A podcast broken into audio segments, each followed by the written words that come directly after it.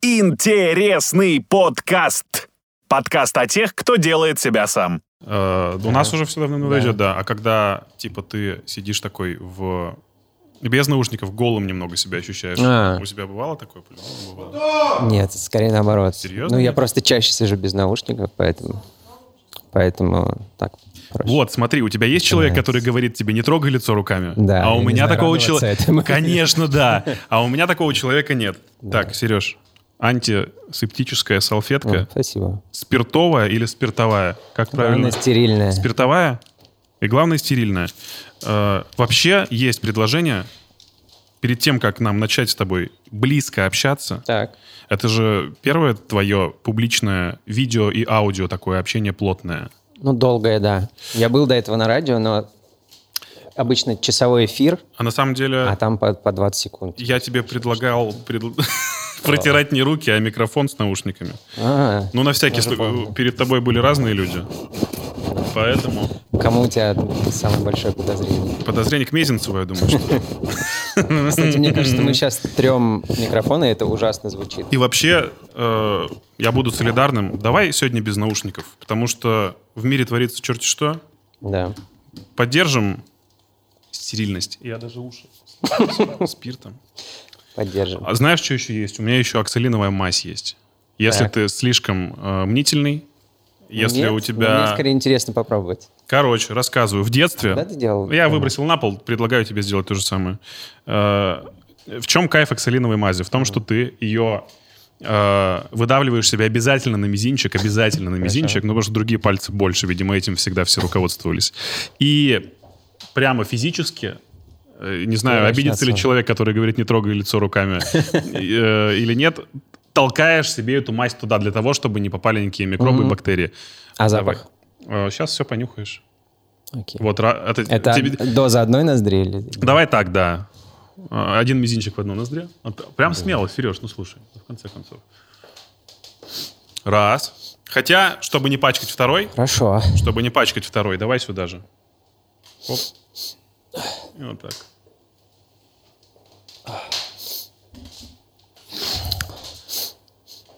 По-моему, я в детстве, когда мы чинили мопед на даче, солидол так пахнет. Да, да, да.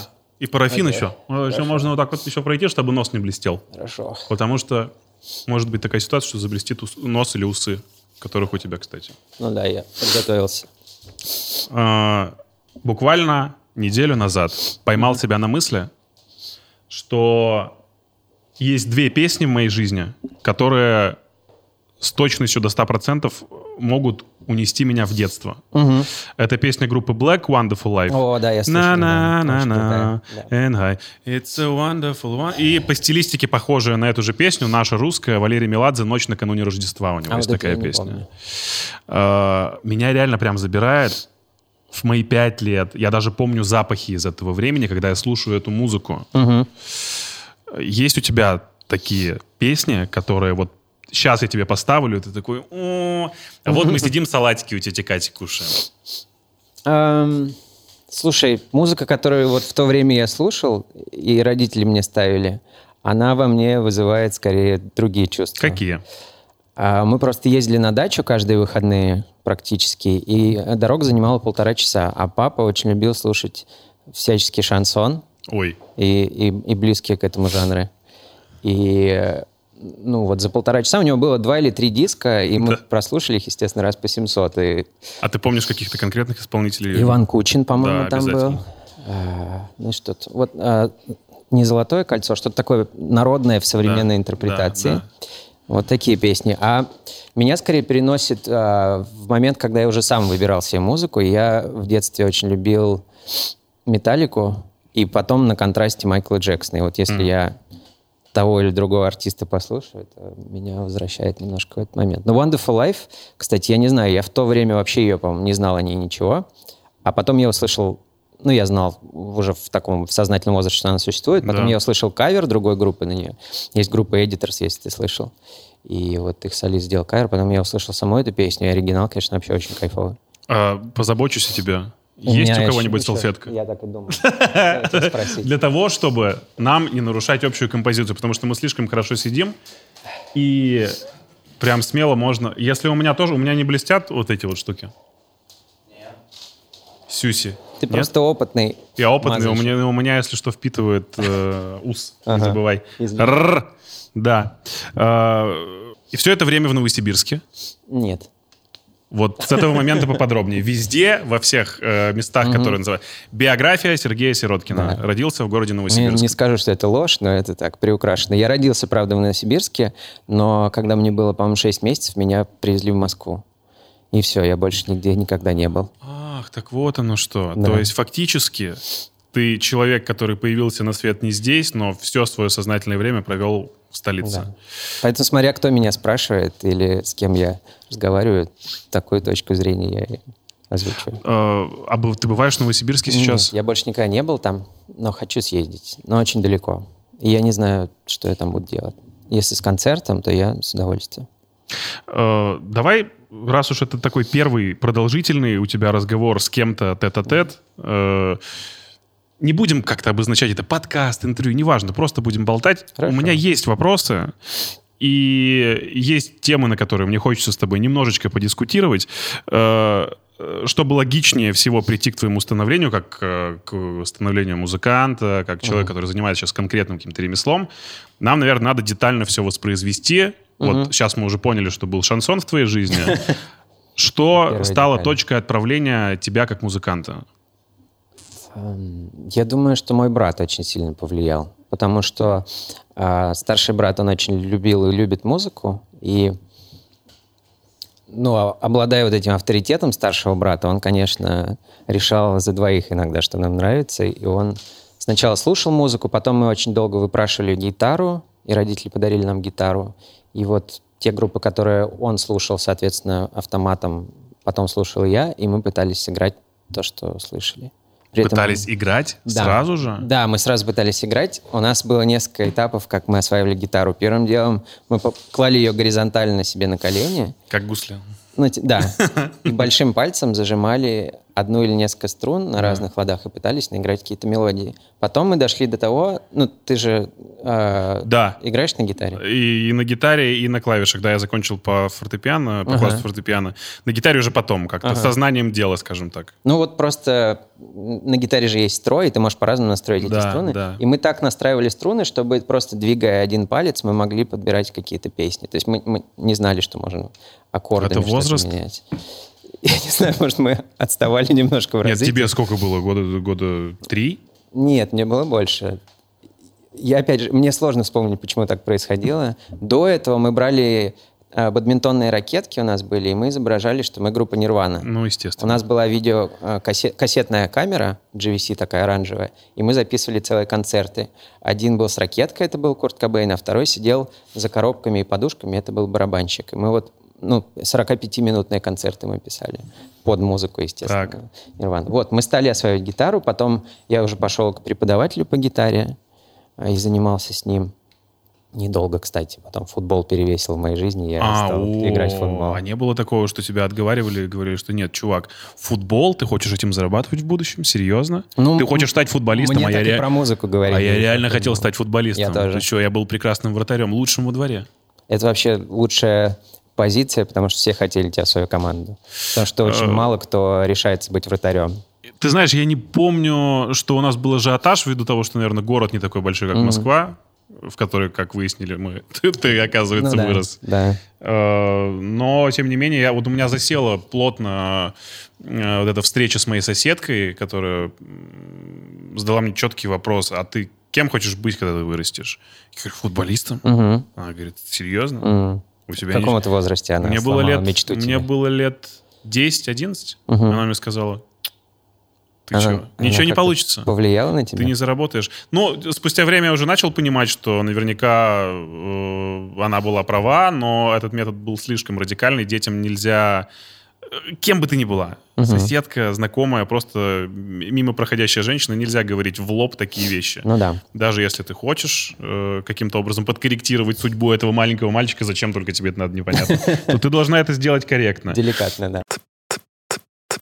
А, И вы играли концерты, и у вас э, Да, барабанщики, Да. подушки и прочее, прочее, прочее. Да. То есть ты обошелся без э, вот этой вот э, родительской гиперопеки и выбора в том, что ты пойдешь в музыкальную школу. Такого не было. Я не обошелся без гиперопеки, но у меня было все в другую сторону. То есть я любил музыку, а родители э, не воспринимали это как серьезное занятие.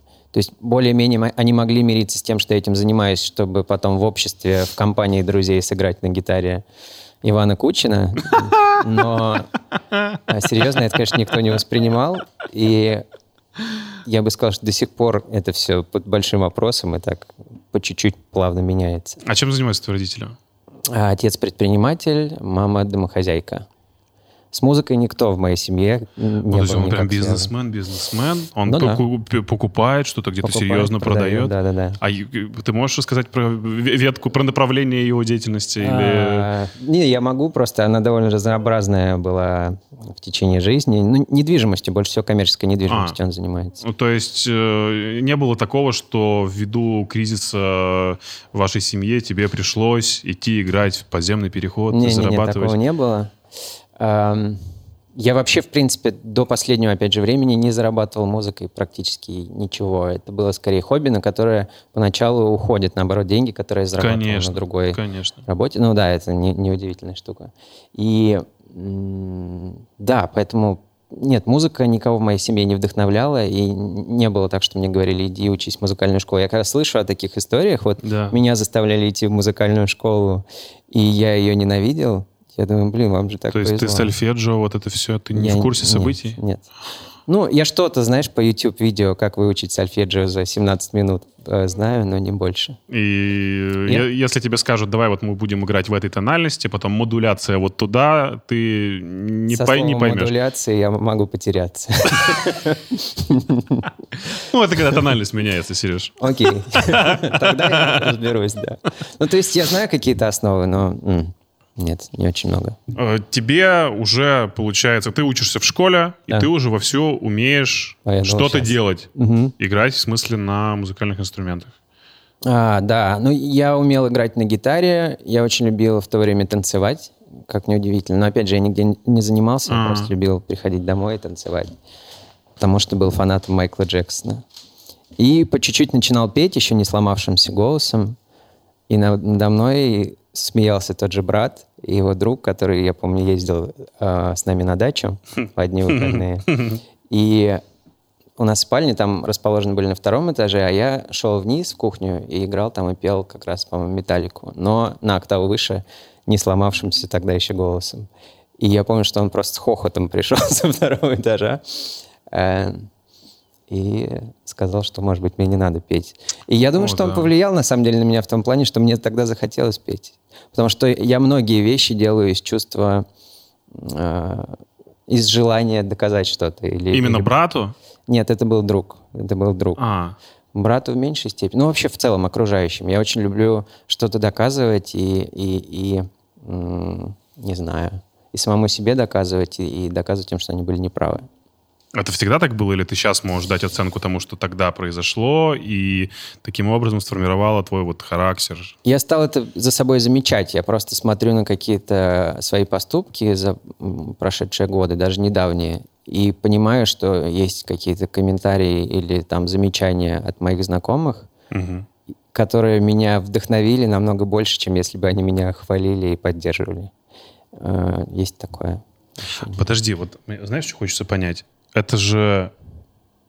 Ну, то есть может идти с самого детства вот эта вот ниточка дурацкая, когда тебе говорят, да, да ну ничего не получится. Ты, кстати, хорошо учился в школе? Среднее.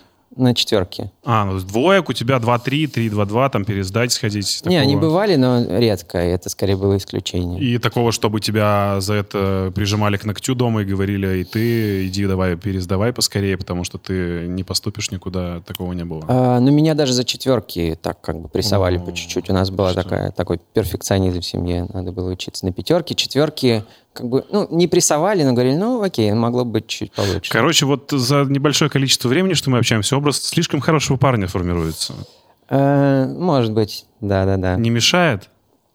Эм, Бывает, что мешает, но знаешь, такое ощущение, что раз уж он сформировался в 32, странно его переворачивать. Ну, как Это раз самое таки- время кризиса среднего возраста, когда можешь- Об этом, об этом обязательно мы с тобой, но чуть позже. Вот смотри, как раз слишком хороший парень, который не может э, вот этого вот дьявола дать обществу и пытается доказать через творчество, что он настоящий рок-н-ролльщик и показывает всем яйца таким образом, понимаешь? Да, но опять же, знаешь, это было бы, можно сказать, если бы песни были такие. Я пытался писать песни, которые немножко более раздолбайские. Ну, не, не- не прям как ты показываешь. Ну, что Я очень любил Курта Кобейна, очень любил, э, там, не знаю, панк-группы старые и, и прочее.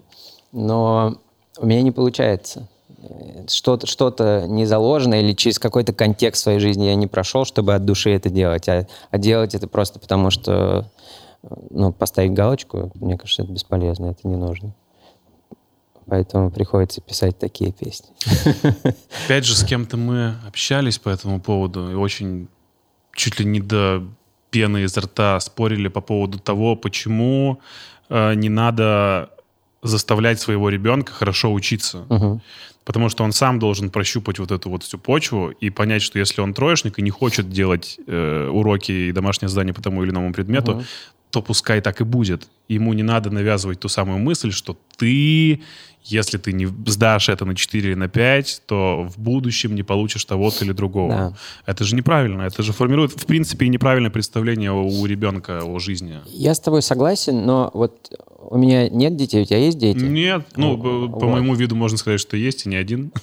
Еще и от разных женщин. Моя мысль в том, что а, это все хорошо в теории. Ты очень легко можешь теоретизировать об этом. Но Согласен. Я, даже по моменту, когда у меня появились коты, я понял, что я настолько параноик и шизофреник во всем, что касается там даже их безопасности, ну как даже, безопасности моих котов, а, что когда я или жена открываем окно, я просто бегаю вокруг этого окна, Не чтобы, вып- не дай выпал ли он, да, да, не да. выпадет этот кот. Ты знаешь, у меня мама то же самое, она живет с кошкой. Мгм. И э, когда я приезжаю в Ижевск, она каждый раз звонит, ты вышел из дома? Я говорю, да.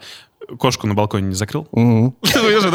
Классический вопрос человек, который переживает. Э, Мне сейчас тоже привезли кота на передержку, мои друзья. Они уехали до 2 апреля. И я понимаю, какая это крутая терапия.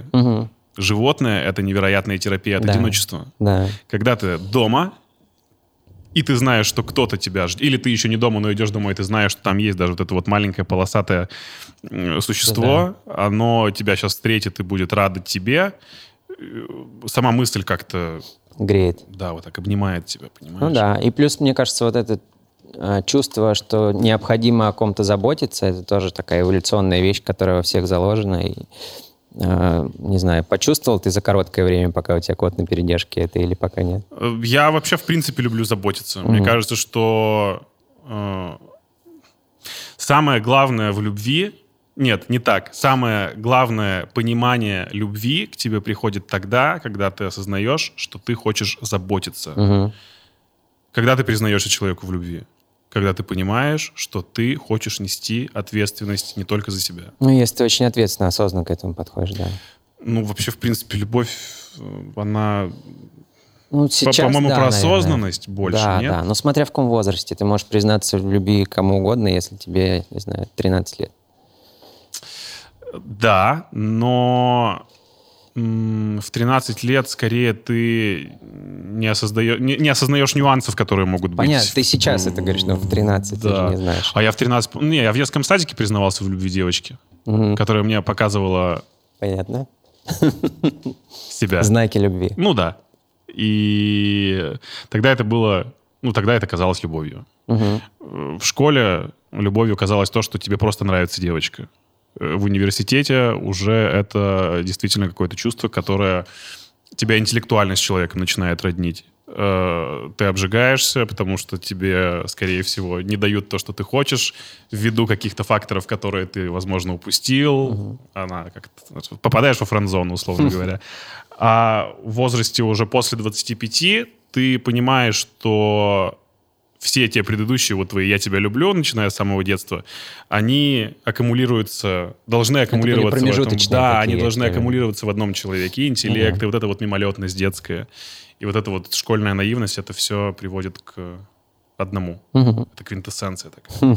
Но Возможно, сейчас это тоже слишком максималистически звучит. Через 10 лет мы это Ну с тобой да, пересмотрим и такие, чего? Ты идеализируешь. Что они несут? Господи, прости. А, Кризис у меня случился в 27. Мгм. На А как полном- ты, как ты серьезе. четко это осознал? А, Отследил. Я расстался с девушкой. Причем это было очень э, такое некрасивое расставание ввиду того, что я просто не был готов э, к тому, как это произошло. М, Помимо этого еще навалились на работе какие-то определенные трудности, которые сказались на мне не самым лучшим образом. В тот момент я, что лукавить, периодически мог себе позволить покурить травку. И в один момент э, курения этого вещества я словил такую жесткую паническую атаку. Когда у тебя огромное количество мыслей, ты не знаешь, что с тобой происходит. Я начал задыхаться физически, реально начал задыхаться. Выбежал из дома, чтобы меня, если что, спасли люди на улице. И это стало вот как раз той самой точкой пересборки, которая, эм, в общем-то, привела меня сначала к кризису, а потом к тому, что я имею сейчас. Вот, допустим, мы сейчас с тобой общаемся. Все это благодаря тому самому кризису. Мгм. А, Ну, а какие проявления кризиса? вот. Ты- Что, что случилось дальше? Дальше ты начинаешь разбираться в себе, почему с тобой начинают происходить вот такие панические атаки. Ну, то есть, чтобы ты э, был вообще в контексте, они были везде. Ты мог спуститься в метро, у тебя давление начинает подниматься, сердцебиение бешеное. Просто потому, что ты не знаешь, как с этим работать. У тебя куча мыслей, которые тебя приводят к этой панике. На работе во время э, эфира. Ой, скорую это, по- ты вызываешь скорую помощь, потому что ты понимаешь, что все, Ага. ты вот сейчас упадешь и умрешь. Потом ты начинаешь выяснять, читать литературу, начинаешь общаться с психотерапевтом, ус- осознаешь проблемы своей личности, признаешься в себе, в себе в том, что да, скорее всего, я невротик. Мгм. И с этим можно работать, и это круто. И э, эти панические атаки стали таким катализатором к росту моей личности. Мгм. И к тому, что сейчас я на огромное количество вещей могу посмотреть, и даже вот на то самое расставание, которое спровоцировало э, мои затруднения, мои там, проблемы с психикой, если это можно назвать проб- проблемами с психикой, они аккумулировали э, мой про- процесс моего роста. В общем, то, что мы имеем сейчас, это благодаря тому страху. Да, но ну, мне кажется, это не совсем кризис среднего возраста. Он у тебя просто, может быть, случился, так совпало. в Да, среднем и ты знаешь, и на работе ты начинаешь думать, вот и на работе что-то не вяжется. И почему-то никто не подсказывает, как с этим быть. Мгм. И ты один вот в этом мире, вот в этой коробке своей. И ты приходишь еще домой, и, ты- и дома никого нет. Мгм. И ты, и, все, и ты начинаешь крутить такое в своей голове, что мамочки мои пиши пропало. И ну, мне почему-то кажется, что да, это, наверное, стало отправной точкой. С тех пор я по-другому живу, в принципе. У меня и время исчисляется какими-то совершенно другими измерениями. И я перестал встречаться с людьми, с которыми мне неинтересно. И если я понимаю, что эта встреча ни к чему не приведет, я просто не буду тратить на нее время. Ну, у тебя, да, хорошо, что это позитивно на тебе сказалось, что ты нашел в этом источник для роста, а не наоборот. Должно, так, быть, так должно быть у всех. Но оно не у всех так происходит. А почему? Потому что люди не хотят работать сами собой, они боятся сами себя, они боятся своих мыслей, они боятся, что что-то не получится, когда реальность сталкивается с твоими с твоими ожиданиями к жизни. Вот, допустим, к 30 у меня должно было быть вот это, ты себе представлял, например. Да, Наступает 30, что-то ни хрена не а ты происходит. работаешь в Ашане фасовщиком до сих пор. Да. Конечно же, у тебя начинают происходить какие-то невообразимые вещи, потому что ты смотришь на своих одноклассников, ты начинаешь смотреть на тех людей, с которыми ты рос, а у них все более-менее ок. Мгм. А у тебя даже девушкой не пахнет, понимаешь?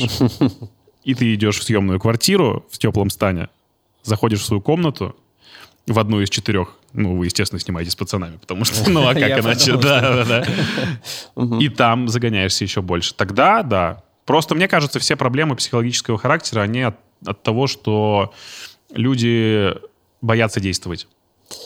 Бояться, да, но я в последнее время перестал во многих вещах винить людей, которые боятся или которые на что-то не способны, потому что Да. больше читаю и больше смотрю вокруг, и мне кажется, что многие вещи, правда, генетические, и как бы тебе не хотелось бороться со своим страхом или с чем угодно, некоторые люди могут побороться со своим страхом и считают, что это их заслуга. Ну, во многом это есть, потому что ты прикладываешь усилия, но во многом тебе просто повезло, что твой мозг так устроен, что ты можешь бороться с своим страхом. А есть люди, для которых вот тот же кризис среднего возраста или, не знаю, в любом возрасте проблемы, с которыми ты столкнулся и начал расти, они бы их угробили.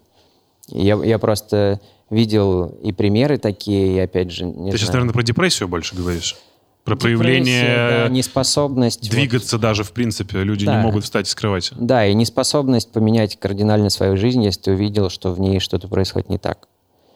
Да. А расскажи про эти примеры. Не, не буду рассказывать, но они есть. Ну, ты- а с тобой что-то подобное когда-то? Нет, со мной тоже ничего подобного не происходило. Я вообще, когда мы заговорили про кризис среднего возраста, я думал об этом как о чем-то более смешном, знаешь, когда, М. когда говорят про... Нет. Нет, ну многие говорят об этом в юмористическом каком-то контексте. Я в первую очередь подумал, что я в первый раз в жизни решил растить волосы и не стричь их, пока не пойму, что, что это вообще Что пора? кошмар. Да. Ну, да, Еще я- бы- сколько раз уже ты думал о том, что это кошмар и пора востричься? А, Каждый раз, когда выхожу на улицу, и ветер начинается, потому что потом я вижу себя где-то в отражении витрины и понимаю, что я похож на клоуна Ну, Красти. ну, у тебя всегда есть любимый человек, который тебе скажет, не держи руку у лица и поправь прическу. Это да. Ну, даже она уже молчит, она смирилась. Наверное, это она и была инициатором отращивания твоих волос. Нет, нет, нет. Я пошел в парикмахерскую стричься, Так. барбершоп. А, И то есть тебя не постригли, а наоборот нарастили? Да, практически. Да ладно, Я- серьезно? Я, было? пошел, да, к человеку, к которому я давно хотел, все планировал сходить постричься. Он мне сказал, слушай, у тебя так отросли волосы, зачем тебе вообще стричься? М. Я вот, говорит, не стригусь уже там столько-то, давай ты не боишь. Будем делать из тебя рок-звезду. Слушай, если тебе надо нарастить, я знаю одну девочку. Так. Как называются эти вещи, которые цепляют за волосы? Как? Трессы, вот. Да. Не Ну, то есть, если такого. вдруг, ну, Хорошо, мало ли чего. Сережа. Спасибо. Э, Как из кризиса выйти обратно в русло э, порядочного разговора? Эм, Когда я учился в музыкалке и ходил еще в, ну, в общеобразовательную школу, естественно, у нас был просто урок музыка, назывался. В общеобразовательных школах есть такой урок, когда весь класс собирается в зале, учительница садится за фортепиано, и все поют песни. Мгм. И все... Ну, это у школ- нас было даже, да, в, в обычной Да, и школе все было. школы всегда, ну вот я, я да, про среднестатистические Ага, ага. школы рассказываю, всегда гордились тем, какой репертуар им дает учитель по музыке. А мы поем «Звезда по имени Солнце» на уроках музыки. А мы поем э, «Муми-тролля». Ну, то есть все мерились э, какими-то познаниями своих Вам учителей. везло. Да. У У вас такого не было. То есть вы гимн Российской Федерации? Ну, что-то такое. Нет, детские песни. День Победы порохом пропах? Не-не-не, что-то более детское. У нас только в совсем ранних классах это было, и там была какая-то чушня, я не, не вспомню. Но не, не Цоя, нет. Мы на дне учителя пели Цоя и, и Владивосток 2000, вот это Ой, я помню. Это круто. Это первый опыт выступлений. Это казалось, что стадион перед тобой. А мне еще, мне еще, ладно, не надо было петь, я подыгрывал старшим чувакам на гитаре. И уже радовался очень сильно. Я только сейчас понял, что ты не амбидекстер, ты прям левша трушный. Я- да, да, да. Единственное, у меня правая нога, вот мы про футбол говорили, я правой ногой бью, правой рукой. И чувствую, ну, прям комфортно бьешь. Ну, Но имеется в виду... лучше, чем левый. Ну, допустим, если я бью левый в футболе, то я понимаю, что это не рабочая нога моя. Я думаю, как бы мне закрутить мяч правильно. Не-не-не, ну вот у меня основная нога правая. Бьющая Я- правая, Да, да? да, да, я не могу левой бить. Ну, могу, но... Что я до сегодняшнего дня думал, что ты, как, как Джимми Хендрикс, струны перетянешь и можешь... Мгм. Я могу переворачивать гитару, но играю вверх ногами. Не, неважно. У, меня, да, единственная нормальная рука, которая что-то более-менее нормально делает. А Вас, я. кстати, в этой же школе не переучивали? Меня уже нет, брата еще переучивали, меня, меня нет. Но почерк все равно ужасный. Самое Практически у всех глупое- левшей ужасный. Самое почерк. глупое занятие, чтобы переучить ребенка с левши на правшу. Да. Наука не достигла еще тогда таких вершин, чтобы понимать, что это полный дебилизм. А, социализм. Ребята, Да, да, да, привет. большой привет. У тебя в школе первая группа музыкальная появилась? Нет, а, группа была у старшеклассников, а я, опять же, через своего брата, у меня были связи, меня взяли к ним подыгрывать на гитаре немножко. То у меня была маленькая гитара. реально на самоучителя? Да, Дома?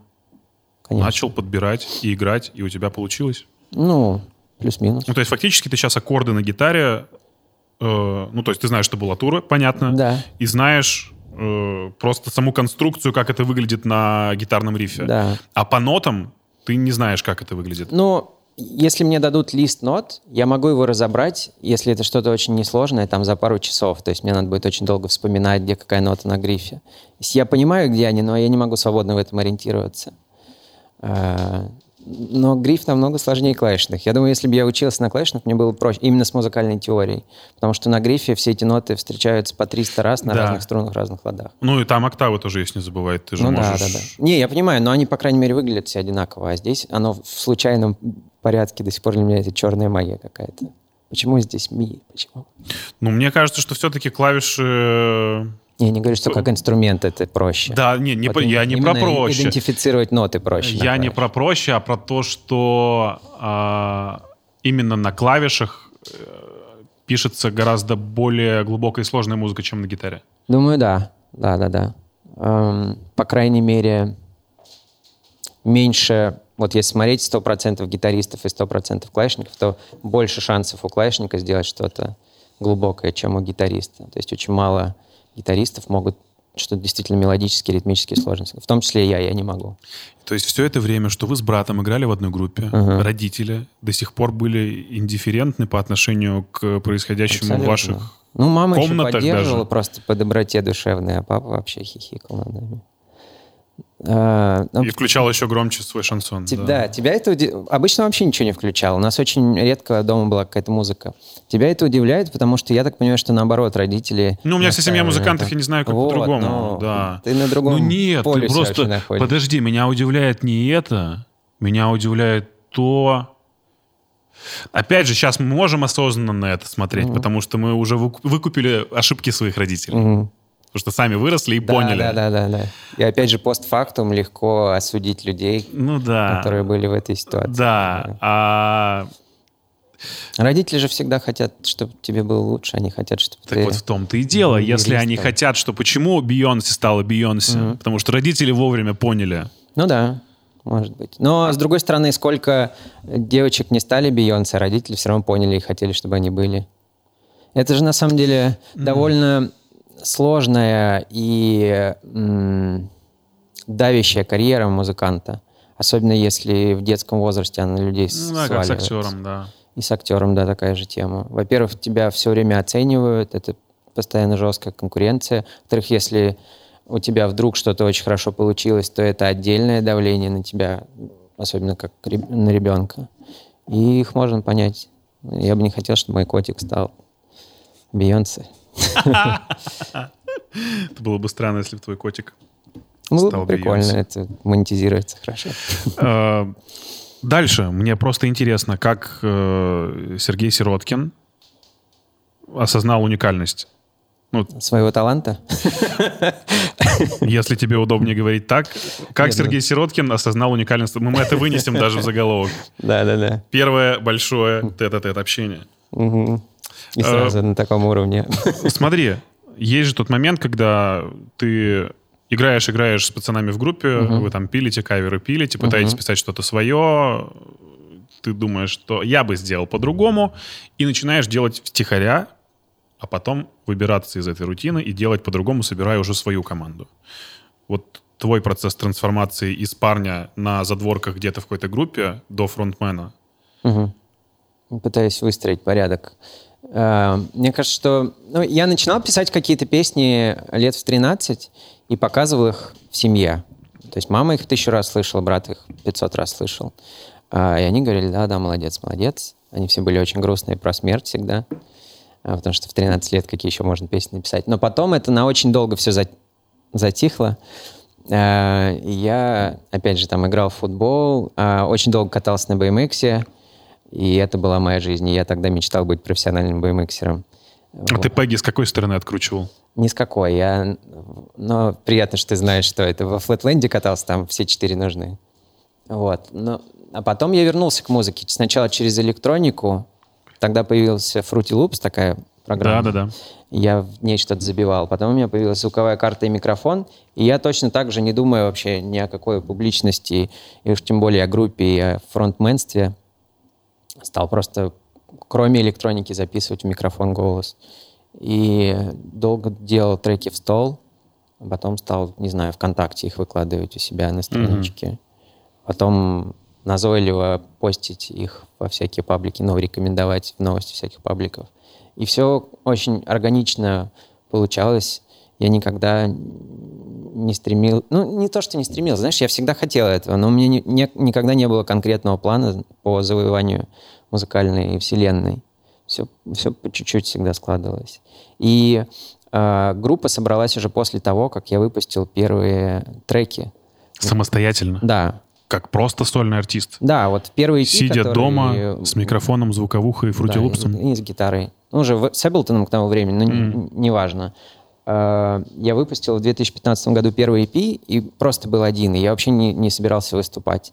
А Влад, который теперь наш клавишник с того самого момента, он мне написал там же ВКонтакте, давай вместе играть. Так появился Влад. Мы были вдвоем, это опять же нельзя назвать группой. Потом мы поняли, что чтобы собрать стадион, нам нужен барабанщик. Мы стали втроем. И, и даже это органично получилось. Теперь нас пятеро. Я не знаю, что дальше будет. Эм, вот. И я думаю, что если бы это изначально была группа, я бы, конечно, не выбрал для группы название «Сироткин», потому что теперь говорить на каждом выступлении везде «Привет, мы группа Сироткин» — это самое зубодробительное вообще. Но, тем не менее, с точки зрения маркетинга, очень круто продающиеся, скорее всего. Но ладно, об этом чуть позже. Mm. BMX, подожди, подожди, а. мы ушли. Да, проскочили. Офигеть. У тебя даже профайл, наверное, есть какой-то? У меня были несколько профайлов, и я мечтал снять крутой профайл под крутую музыку, но всегда, когда ну, ты чем-то занимаешься, ты же думаешь, что это навсегда, и у тебя еще будет время, и ты будешь Конечно. лучше кататься. Слушай, ну я катался на скейте, сколько я отшарашил, сколько было сломано досок, угу. э, Ой, поцар, поцарапано, поцарапано локтей, и сколько было, конечно, ссадин и ран. Угу.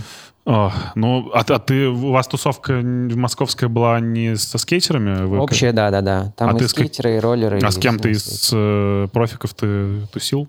Ну, я знаком был с некоторыми, но прям совсем профиками нет. Что для нас, когда приезжали ребята из Москвы э, ну, на да, контесты, для нас это было событие на скейтбординг Дэй, Гена Какуша, да, знаю. Э, Саша Паша Сорокин. Паша Сорокин, это владелец сквот. Да, да, да. Слушай, все вот эти люди, которые приезжали и просто находились с нами рядом, мы гоняли с ними по спотам в нашем да. городе, они там черти что творили, для нас это было целым событием. Ну, в Москве то же самое, то есть они жили в своем каком-то мире, и мы вот когда их видели, мы, у нас дыхание... Слушай, я, я сейчас понял, что нам обязательно надо пригласить кого-нибудь из старой школы скейтбордистов. О, да, это интересно. Есть очень интересный чувак, которого зовут Паша Кузнецов. Он э, Знакомый художник имя. и скейтер, и вообще очень неординарный товарищ.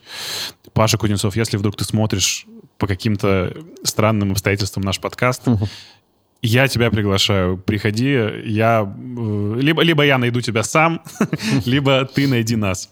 И почему в какой момент ты отказался от э, покатушек? Потому что я помню прекрасно, у меня переломным моментом был поступление в университет. Да-да-да, вот эта вся тема работы. Потом что-то начало это сходить, все на нет, надо было зарабатывать, платить за учебу. Да. Да, да. Я просто, ну, прям довольно серьезно какое-то время катался, то есть по несколько часов в день, чтобы тренировки, все дела. И как только ты чуть меньше начинаешь кататься, ты тормозишься, потом деградируешь, и я понял, что да.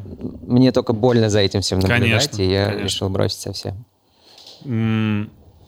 И у вас также было, вы с утра в каникулы, там, в летние выходите из дома и только поздней ночью приходите после покатушек. Да. Жрете, что попало, да, булка да, да. с майонезом. майонезом идеально. Серега. Запиваете вот этой вот оранжевой газировкой да. совершенно противной, и тебя ничего не парит. Золотое Это время. Золотое время. время. Да. Были еще некоторые дни, когда мы сначала шли кому-то из нас, играли в Heroes, ели дошираки. В-третьих? Да а потом уже шли кататься. И вот это лучший день, который можно себе представить. А если ты еще потом у кого-то оставался ночевать, чтобы продолжить э, кайф? Это очень редко. У меня И было. в час ночи включал телек на РЕН-ТВ. Вот это да, вот это кайфы. Вот самый любопытный момент, к которому мы э, благодаря тернистым путям нашего диалога подошли, э, появился Влад. А угу. в какой момент э, господа Макарыч, Макарычева начали окучивать... Один из них. На, на, нач, на, да, на, начали окучивать э, ваши Не-не-не, все было стены. наоборот. Да. Я начал окучивать стены Максима Макарычева. Совершенно прекрасные ребята. Очень крутые, да. А, Я же... Они намного опытнее, Да. чем, чем мы. И а, мы как-то начинали играть на одних и тех же концертах, и я приходил специально, помню, несколько раз на саундчек там за час или за полтора, чтобы посмотреть, как они чекаются, чтобы поучиться чему-то. пос- Мне просто было интересно, о чем они говорят на сцене, что, на что они внимание обращают и так далее. Э, речь про группу On The Go, для тех, кто не в теме. Да. А потом мы поближе уже стали знакомиться, и я Максу писал как-то, Макс, а ты не посоветуешь нам какого-нибудь гитариста, вот чтобы он вот, тебе нравился, естественно, с намеком, что, может быть, ты сам бы мог поиграть у нас в группе. И Макс тоже, он отвечал так, ну, я даже не знаю, кто, ну, надо подумать. И как он мне потом А сказал... Макс тогда еще носил вот такие волосы. и Нет, его- он, по-моему, наоборот, лысый был в тот А, момент, уже. когда все это происходило, да. И как он мне потом сказал, он тоже в этот момент думал, а может быть, нам вместе стоит поиграть. И мы вот, знаешь, как, как э, неуклюжий музыкантский флирт происходил какое-то время, пару месяцев, пока мы нормально не поговорили и не поняли, что надо вместе делать музыку. И вот последние треки, которые на последнем EP, мы уже записывали и, в принципе, во многом сочиняли вместе. И я думаю, что и музыка очень изменилась, и процесс написания очень изменился из-за этого. Слушай, а по-твоему, э, русская инди-культура существует? Да. То есть есть такое понятие, как русская инди? Ну, мне кажется, что она сформировалась Это лет русский инди-рок, как правильно сказать? 7, 7, 5, 7, может, у кого-то 10 назад. Тогда это можно было довольно четко определить. Была там власть афиши была намного сильнее, чем сейчас. Ну да. Афиши, я имею в виду издание. А, вся эта культура была более четко очерчена. Сейчас, конечно, Индия — это old school уже для старичков, как мы с тобой. А, Новое, там, следующее поколение музыкантов так это не воспринимает. А э, кого из э, законодателей именно русской инди-сцены ты можешь выделить, которые, может быть, каким-то образом даже на тебя повлияли, помимо On The Go? Помпея, кто Помпея, еще? Тесла Бой, а, Моторама. При этом я не могу сказать, что кто-то из них сильно на меня музыкально повлиял. Я просто скорее вдохновлялся тем, что есть такие люди, и что они играют такую музыку, и это возможно. И что самое интересное, все те группы, которые ты только что назвал, популярны за границей гораздо больше, чем здесь у нас. Ты Ну знаешь, да, да, что, по-моему, да, Моторама, Моторама, Тесла кто-то, кто их финансирует, чуть ли не мексиканцы какие-то когда-то услышали Или бразильцы. и профинансировали их альбом, и часто, и да, чуть ли не гастрольный тур организовали. Да-да-да. И у э, Тесла Бой похожая тема не с финансированием, но э, Антон говорил несколько раз, что у них больше всего поклонников в Мексике, по-моему. Да, да, да. У Моторамы, да, у Помпеи тоже, а они же в Америке. они, высту- они причем подписаны. выступают, я, они приходили к нам на новое радио играть live, Мгм. и они по большей части выступают на таких закрытых тусовках, Мгм. каких-то люксовых домах. Ты имеешь в виду там или... или- Да, за границей, в Ага. Штаты. Они, по- они, по-моему, там живут даже, они пишутся Ну, там. частично, да. Э, Они выступают просто на тусах. Мгм. Ну и круто. чуть ли не около бассейнов, Мгм. но для такой элитарной молодежи, для Мгм. такой закрытой публики, что в один момент, я думаю, многие музыканты, которые узнали об этом, начали им завидовать. Слушай, так это же аналог наших корпоративов, получается. Я думал, что его там не существует. Это а он- аналог а он есть. корпоративов, но куда более приятных, думаю, да. наверное, Да, да, да. чем у нас, без вот этих вот нажираловок. Чем в среднем без- у нас, да. У нас тоже бывают всякие, но в среднем. Да, может быть, мы просто не видели их Может. и ни о чем не знаем. А, Ну, тогда было такое время. Мне кажется, что э, все больше верили в то, что это возможно. И поэтому у кого-то и получалось. Сейчас не то, что не верят, но сейчас, наверное, больше возможностей появилось внутри страны что-то делать. И поэтому люди выбирают, не скажу, что попроще, но что-то более обычное для них, более понятное. Как, как Что ты имеешь в виду? сделать. Я про, про язык в первую очередь.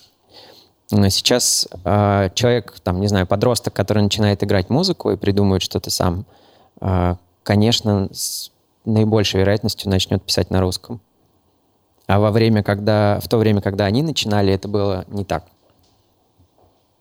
По-моему, чуть ли не продюсер Металлики рассказывал о том, что не надо писать э, людям, не живущим английским языком на английском языке, потому Ну, что все равно смысл. вы не будете максимально в теме. И, скорее всего, ваша музыка не стрельнет э, не в вашей локации. Для себя я тоже такой выбор сделал, но видишь, у нас есть обратные примеры, про которые мы только что Но все равно ты говорили. лелеешь мысль о том, что когда-нибудь ты сможешь написать э, трек на английском языке. Нет. Нет? У меня другая мечта, еще более странная. Я хочу, чтобы люди за границей слушали треки на русском языке. Ух ты.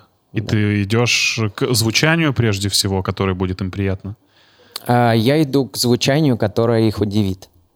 А, По крайней мере, я стараюсь так делать. И я понимаю, что я пока, может быть, не все для этого сделал, но в первую очередь из-за того, что я просто не умел. Дальше я хотел бы, чтобы это еще больше для них было удивительно. В хорошем смысле. Ты давно женат? А, Лет де- 8-10. Не знаю. Давно. Давно. Сережа, нет, не рассказывай. Не-не, я просто опять не ту цифру говорю, как обычно. Женат. Говори по пунктам. 13 лет вместе? 13 лет вместе? Да. Сколько тебе? Вам 32. 19 лет? И, а и тебе столько же было? Вы- Ребята, Все, все законно. ребята. То есть, твоя прекрасная Миледи, которая сидит вне кадра. Ведьма. стала, стала... А почему ведьма же это неплохое слово, я так Да, понимаю? в хорошем смысле. То есть от слова веды Ведает. она, в общем-то, сделала вот то, что мы сейчас видим и слышим в какой-то степени. Я думаю, да. А я удивляюсь, насколько люди, которые друг с другом живут, а, влияют друг на друга, потому что я по своим друзьям вижу, что их девушки, жены превращаются в них и наоборот. И это очень прикольно. А у вас как? Точно так же. Ага. Ну, я по себе, в себе это всегда сложнее замечать, хотя иногда я отлавливаю какие-то моменты, но в жене я замечаю, что она говорит моими фразами. Ну, это нормально. Тем Это более, мои 13, фразы. тем, Нет. тем более 13 лет вместе. Пусть придумает свои фразы. Ты когда-нибудь ей об этом говорил напрямую? Пока нет, это первый раз. Какие фразы она использует из Да твоего я лексикона? сейчас. Я просто хотел обвинить. Неважно. Э, Когда я услышал твой самый пока что э, заглавный ассоциирующийся с тобой и с твоей командой Мгм. трек, э, мне захотелось им поделиться со всеми моими очень близкими людьми. О, Круто. То есть не с широкой массой там выложить в Инстаграм, Мгм. э, ВК, а именно дать послушать тем людям, которых я очень люблю. Но мы коварно в идеальном смысле так и задумывали. Можешь э, вспомнить, как вы писали хит «Выше домов»? Я помню, я еще в то время один его писал, потому что тот EP «Эхо, Парк» — это как раз последний, который я делал один. А, Я смотрел до этого много сериал «Stranger Things», который пропитан всей этой атмосферой 80-х, и там очень много синтезаторной музыки. И это первый раз, когда я... а, не первый, но очень редкий случай, когда я не с гитарой начал придумывать песню, а а вот мелодию, там, арпеджио, которая вначале играет на синтезаторе. Я сначала придумал это арпеджио, и потом просто включил его на луп, ходил по комнате и сочинял, какой может быть вокал, вокальная мелодия. И придумывал просто мелодию. А, Потом я, я практически всегда полностью пишу песню без слов, то есть, ну, мелодия и Как это на- на псевдоанглийский... птичьем языке это, да, называют? язык, а потом, Ну-ну-ну. когда понимаю, что, наверное, песня получилась, надо переходить к словам, тогда я поверх придумываю текст. А вот как ты понимаешь, когда вот песня получилась с такой уверенностью, это сказал? Вот для меня, как человек, который ни разу в жизни песни не писал, это непонятно. М, Что песня получилась, тем есть- более есть без слов. Пара при... Ну, она с, мело- с мелодией вокальной. Ну да. Есть пара признаков. Первое, что мне... Ну, ну, это- я довольно ярко чувствую, когда мне нравится то, что я придумал. Причем это там в 5% случаев. У меня очень много набросков на диктофоне. Из них там 95 из 100 никогда ничего из них не получится. Вот 5 остаются, во-первых, я прям в этот момент чувствую, что они мне нравятся, и потом я либо хорошо их запоминаю, либо, когда я возвращаюсь вот к старым наброскам, переслушиваю, они четко выделяются из всех остальных. То есть я понимаю, что это, ну, просто говоря, красиво, а остальное нет. И ты начинаешь собирать, опять же, в том же Эблтоне. Да. Все по тактам. Да. Когда уже есть текст, я, наверное, сажусь за Ableton и накидываю аранжировку. Это раньше так было. Сейчас мы уже с Максом вместе это делаем. Там все по-другому устроено. Немножко. А вот как раз про момент вдохновения. Арпеджио, ладно, это родилось само собой, возможно, mm-hmm. как-то где-то ты там шел по улице, э, твои локоны начал обдувать теплый осенний ветер. Ну, да, конечно. Нет, за столом, когда ты сидишь, э, 4 часа за столом, пробуешь разные арпеджио, одно из них получается. Вымучиваешь. Все, всегда все так. У меня никогда не было, практически никогда ничего быстро не придумывалось. А момент слов, это все любовь? Нет. Э, нет, но был, может быть, один момент, который я четко вспоминаю, из-за чего могли вот эти первые строчки появиться. Мы ехали в поезде э, с женой на отдых и смотрели, как мимо проносятся маленькие поселки, города. А куда ехали? В Сочи. Мы все время ездим на поезде в Сочи, в горы, э, с котами. Вот, и это был один из этих моментов. И, по-моему, мы с Владом, как раз когда интернет в поезде появлялся, переписывались, потому что я ему показывал уже набросок, и спрашивал, ну, мы общались, о чем могла бы быть эта песня в плане текста. И я говорил, что, может быть, вот о таких городах, которые ты один раз в своей жизни проезжаешь, что-то такое у Гришковца слушал, и оно, наверное, запало мне в голову. И что удивляешься, что и в этих городах есть жизнь, какие они разные, маленькие, как они друг с другом, люди из этих городов никогда не пересекутся. И я хотел написать что-то об этих городах. То, что в итоге получилось по смыслу, настроению и по фразам, оно не очень с этим связано. Ну, это такая улыбчивая грусть получилась. Да. Эм, как я, раз бы, таки... я бы хотел, чтобы песня была жизнеутверждающая, вдохновляющая на не то, что не сказать, что подвиги, но по крайней мере, заставляющий чуть, чуть больше поверить в себя, чем до нее. Это вот песня, которая ты включаешь у себя в наушниках, она тебя обнимает. Скорее, mm. это музыка, которая дает тебе ощущение дома, где бы ты ни находился, понимаешь? Mm-hmm. Когда ты, опять же, проезжаешь на поезде какой-то поселок, опять же, ты уезжаешь из своего родного города в Москву. Mm-hmm или ты из Москвы ни с чем возвращаешься к себе домой и слушаешь эту песню, и она тебе, вот, возможно, как раз-таки ощущением дома и дает веру, что все равно все будет нормально, потому что у тебя есть дом, где бы угу. ты ни находился. И...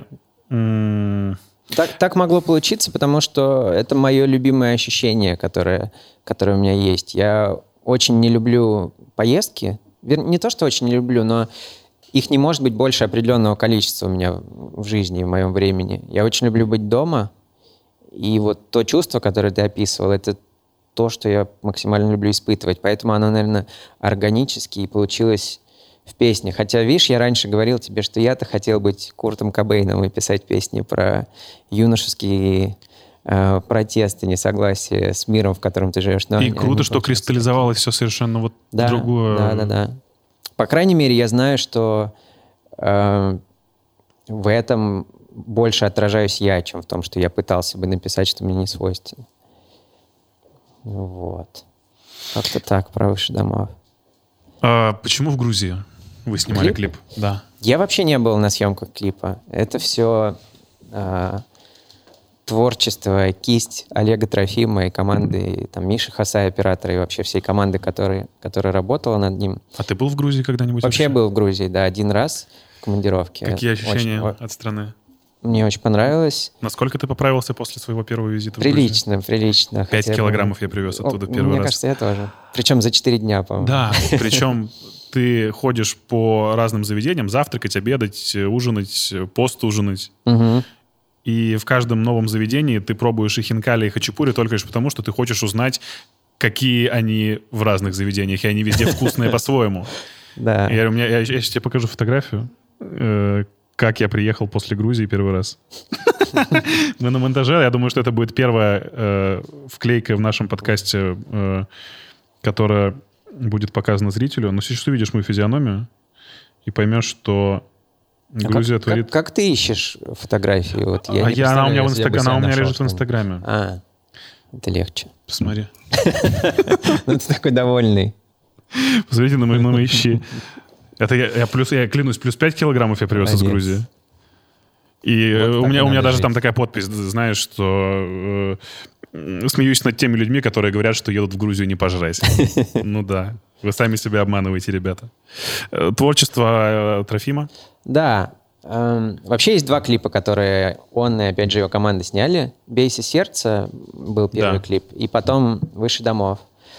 И тот, и тот клип, я в нем принимал участие, ну, не знаю, трехпроцентное из, из ста. Я почти ничего в него не привнес. Я пробовал писать какие-то комментарии э, после, там, когда Олег мне показывал сюжет, героев. Он говорил, да-да, ты молодец, у тебя отличный вкус, но мы сделаем вот так. И я смирился с этим. Я смирился с этим, когда увидел первые скриншоты со съемок. Потому что я понял, что то, что я в своей голове рисовал, оно здесь, а то, как Олег это делает, оно здесь. И я Это, неве- немножко- это невероятно снято. Вообще грузинам, э, людям, которые занимаются видеопроизводством, огромный респект. Мгм. Это ребята, которые видят вообще жизнь как-то иначе. И Ладо. Ты видел, что творит Ладо? да, да, да. Это Тоже же это верх нравится. мастерства. Это очень круто. А, это, вышло вам, как-то вы договорились по финансам? Финансы? Не, не сильно дорого, наверное. Да, для меня это получилось не сильно дорого, потому что нам Hype Production помогал, где Олег работает. а, Сам Олег тоже участвовал. В общем, это, знаешь, шанс на миллион, что так получается. У меня два раза это получилось. Я не знаю, будет ли еще хоть раз такое. А ты знаешь, почему так получилось? Потому что когда ты делаешь э, свое дело с э, энтузиазмом и э, с верой в то, что ты делаешь все правильно, к тебе люди начинают сами притягиваться и говорить, мы тебе снимем, да без просто так, потому что нам нравится то, что делаешь ты. И они еще больше возводят тебя в этот культ и помогают Ну да. вырасти тебе как э, артисту и как человеку в целом. Я заметил, что происходит так. э, ну, я не скажу, что знаете, вот не, не- без культа и так далее, но происходит так, что больше людей, э, с кем бы ты хотел поработать, тебе приходят, но все равно в этом столько везения. То есть, не знаю, Олег мог меня в Фейсбуке не найти, у него в этот день могло быть другое настроение и так далее. Это реально шансы, которые так складываются, и я, конечно, очень рад. Э, покорить Запад своим новым звучанием. Да, я, кстати, хотел про это договорить, э, мы потом перескочили. Э, Я знаешь, когда в это поверил? После того, как Гоша Рубчинский и его ну, Коллекции, творчество, да, да. и то, что он делает, оно стало популярно по всему миру. Потому что это тоже нельзя было никак предсказать, я думаю. Понятно, что это все там, наверное, не просто так вот взяло и, и, и случилось. За этим стоят много людей, которые над этим работали. Не знаю, может быть, тоже случай, контекст, куча А. всего. Но оно, оно получилось. У украинцев часто такое бывает, когда они выстреливают на Западе. И я знаю, что есть Таня Муиньо, да, зовут барышню, которая снимает клипы уже Кэти Перри, А, я слышал. которая монатику э, Это, пф, это шедевры. Мгм. Ты смотришь, такая хрупкая маленькая девушка, у которой что там происходит, как она это фантазирует, как она это может воплотить. Мало того, что ты это написал, записал, так тебе же надо еще и осуществить да. постановку. Да. Естественно. Это, это невероятно. А, У тебя сейчас выходит э, новое. Мгм. Ты примерно ощущаешь, что ждать от публики, что ждать от общественности? Эм, Во-первых, это первый раз, когда я не понимаю, какая из песен самая лучшая на EP. Потому что все три предыдущих EP я знал заранее, какая песня будет более популярной. Следующая, остальные между ними уже не понимал разницу. И оно, я потом статистику смотрел, так и получалось. В этот раз я не понимаю, я не знаю, хорошо это или плохо. Либо все песни суперсильные и популярные, либо все песни средние. Пока еще не научился, да, абстрагироваться от собственного творчества, и, э, не смог э, в полной мере научиться смотреть на себя со стороны. Объективно? Да. Ну вот видишь, первый... я думал, что научился по предыдущим релизам, потому что я угадывал, но оказалось, что не всегда. Но мне очень интересно. Мне интересно, что люди подумают, потому что, опять же, это первый раз, когда мы с Максом очень много работали, и вот все, что записано музыкально, там, партии, тембры и так далее, это уже совсем не только мое. Я думаю, что это пополам. И э, Дима Ерош, наш барабанщик, приезжал, записывал в студии живые барабаны. Короче, м- записано все совсем по-другому, процесс совсем другой. И вот мы, правда, настолько в него погрузились и так мало спали в эти дни, что тяжело было объективно оценить. Мне иногда казалось, что мы чертовы гении, а там через час я думал, блин, ничего не получится, Так надо все удалять. Вот в этот раз все было в три раза сильнее, вот эти вот волны, которые всегда происходят, они были еще сильнее. Может быть, просто из-за недосыпа и постоянных, э, не знаю, мы все время только... Или, может быть, кофе и- потому что вы на верном пути. Надеюсь, я надеюсь на это. По крайней мере, мы заранее понимали, что мы идем куда-то в сторону, мы пробуем делать что-то новое, и осознавали, что есть риск, что не понравится или понравится еще больше. Мы не хотели делать то же самое, что уже происходило. И еще интересно, в этот раз, в этот раз из-за того, что мы вместе это делали, э, мне уже хочется делать новые песни. И, и, и это прям ну, самое приятное, даже несмотря на то, каким будет там результат, вот как люди оценят этот EP. Концерты перенеслись ввиду обстановки Да. э, Я я. Ну да, и в частности российской. Эм, насколько я понял, мы по статистике двигаемся так же, как другие страны, как Франция, Германия, Испания, Италия, только с опозданием там в 2-3 недели. Э, Пока непонятно, но самое главное есть осознание того, что концерты все равно рано или поздно состоятся. Конечно. Э, Насколько я понял, у вас есть возможность э, одного плюс один э, нашего зрителя провести на это мероприятие. Да. То есть, когда бы оно не состоялось, Конечно. у нас есть э, человек, который сейчас нам напишет в комментариях э, ответ и историю в наш конкурс и получит проходку плюс один. Да. И еще, насколько я знаю, есть футболка, которую вы принесли с надписью «Выше домов». Но смотри, какая у меня мысль. Мгм. Вот эту футболку, э, наверное, уже вы... Да, давай посмотрим. Можем ли мы так сделать, чтобы эту футболку вы подарили тому же самому человеку, который выиграет в конкурсе и попадет на концерт? Пожалуйста. Мне не, Вот. не жалко. Это будет еще круче.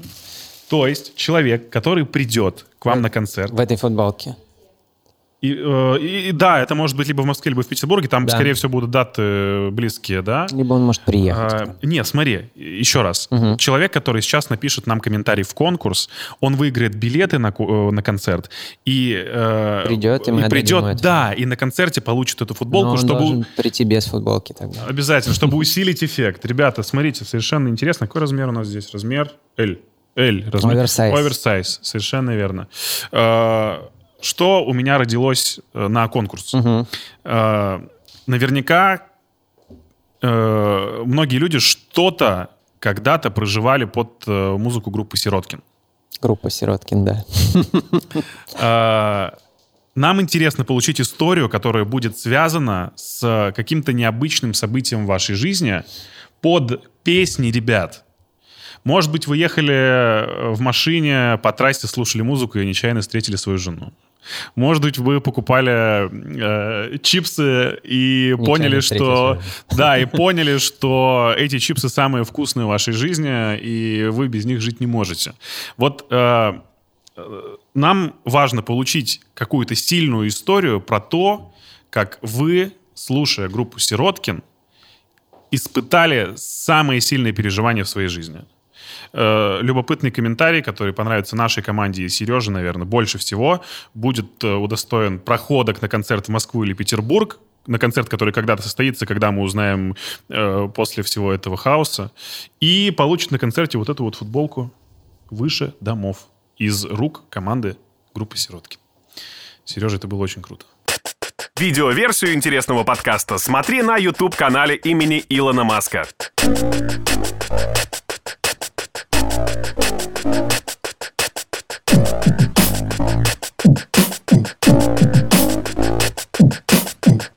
Интересный подкаст. Интересный подкаст. Интересный подкаст. Интересный подкаст. Интересный подкаст. Интересный подкаст. Интересный подкаст.